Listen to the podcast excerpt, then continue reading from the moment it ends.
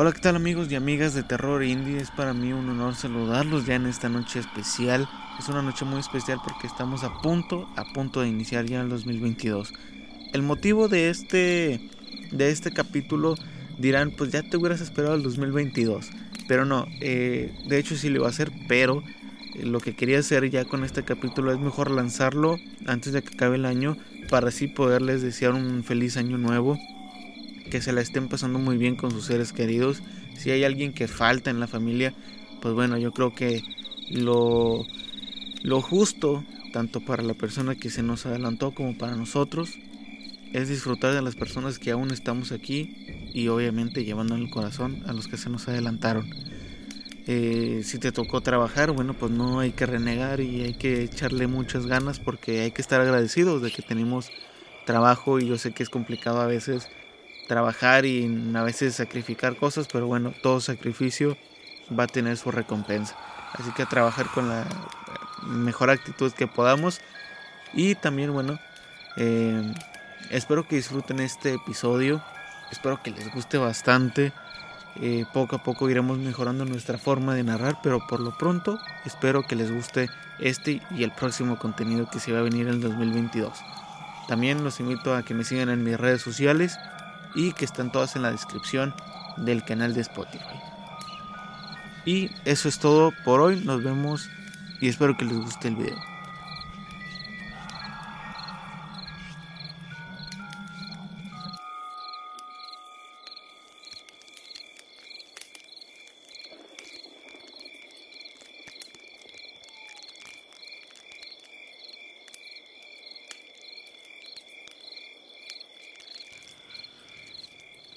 Soy paramédico y lo que voy a contarles es una de las anécdotas más extrañas que pudieron sucederme a mí y a mi amigo Víctor, quien tiene años trabajando en el CEMEFO. Él era encargado de recoger los cadáveres de la misma escena a donde yo acudía a levantar heridos y tratar de ayudarlos, pero en algunos casos no se podía y fallecían.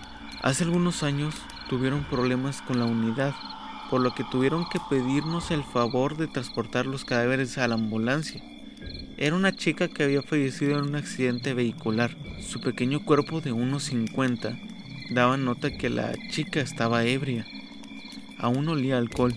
Su cuerpo salió disparado por el parabrisas, cayendo a unos 6 metros de su carro, después de haberse impactado contra un poste. Se golpeó el cráneo y arqueó el cuello. Las vértebras no soportaron la presión y falleció al instante. Por eso es que se recomienda el uso del cinturón de seguridad. Pero bueno, al llegar no había nada que hacer.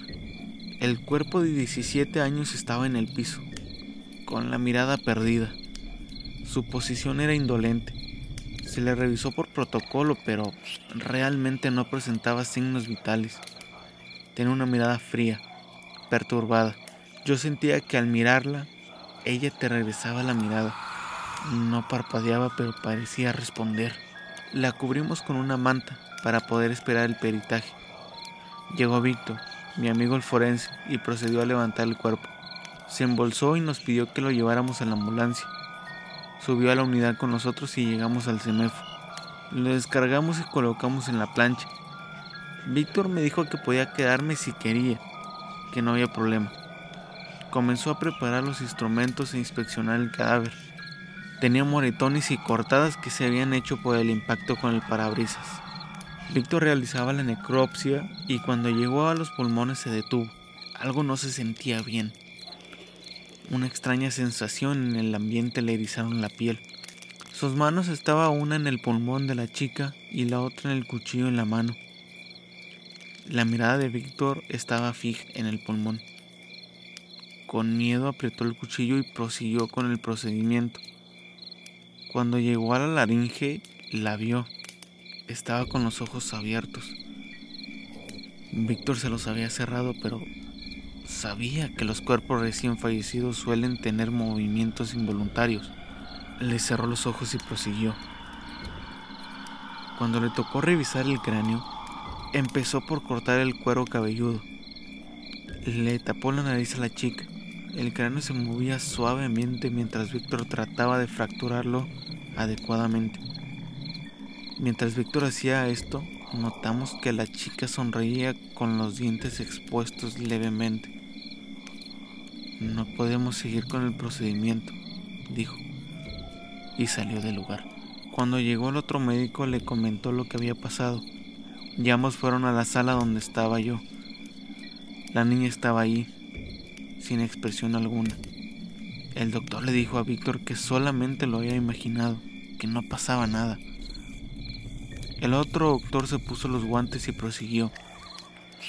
Terminaron y al regresar el cuero cabelludo a su lugar, se dieron cuenta que la niña los estaba mirando. Aunque estaban parados del otro lado de la plancha, solo hubo silencio entre nosotros tres. Cerraron el cuerpo y llenaron los formularios correspondientes. Yo miré a la chica mientras ellos lo hacían. Cuando regresaron se dieron cuenta que el cadáver estaba sudando. Yo intenté limpiarlo y fue ahí cuando el doctor Pereira, el colega de mi amigo Víctor, nos dijo, no la limpien, no le quiten el sudor. La niña no quiere irse sola. Si la limpian, ustedes al rato se sentirán mal. Déjenla, está buscando a quién llevarse. Algún familiar vendrá y la limpiará. Es mejor que sea uno de ellos para que la acompañe. Nos quedamos callados y no hicimos nada. Más tarde llegaron sus padres llorando. Reconocieron el cadáver y el doctor Pereira les mostró el cuerpo. Víctor y yo estábamos callados. Al final el papá fue quien limpió el sudor del cadáver. Después de todo la niña no se fue sola. Más tarde recibí el llamado de emergencia. Un fuerte accidente se había dado. Al llegar al lugar me di cuenta que era la camioneta en la que llegaron los padres de la chica y el padre había muerto. Su esposa estaba sana.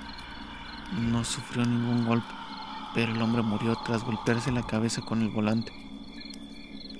A los minutos estaba ahí Víctor, levantando el cuerpo, pero esta vez del padre.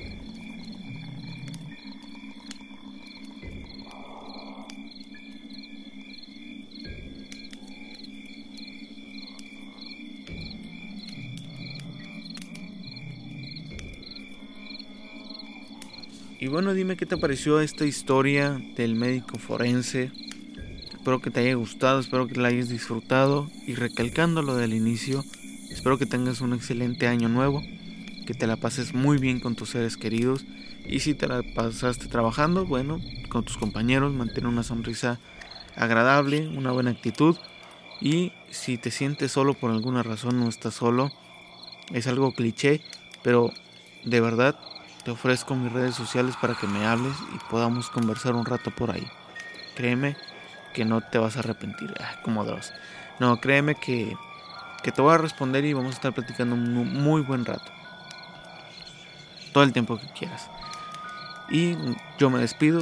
Espero que les haya gustado. Compártelo con quien tengas la mayor confianza que, que puedas tener y que sepas que lo va a valorar. Nos vemos hasta el próximo año. Bye bye.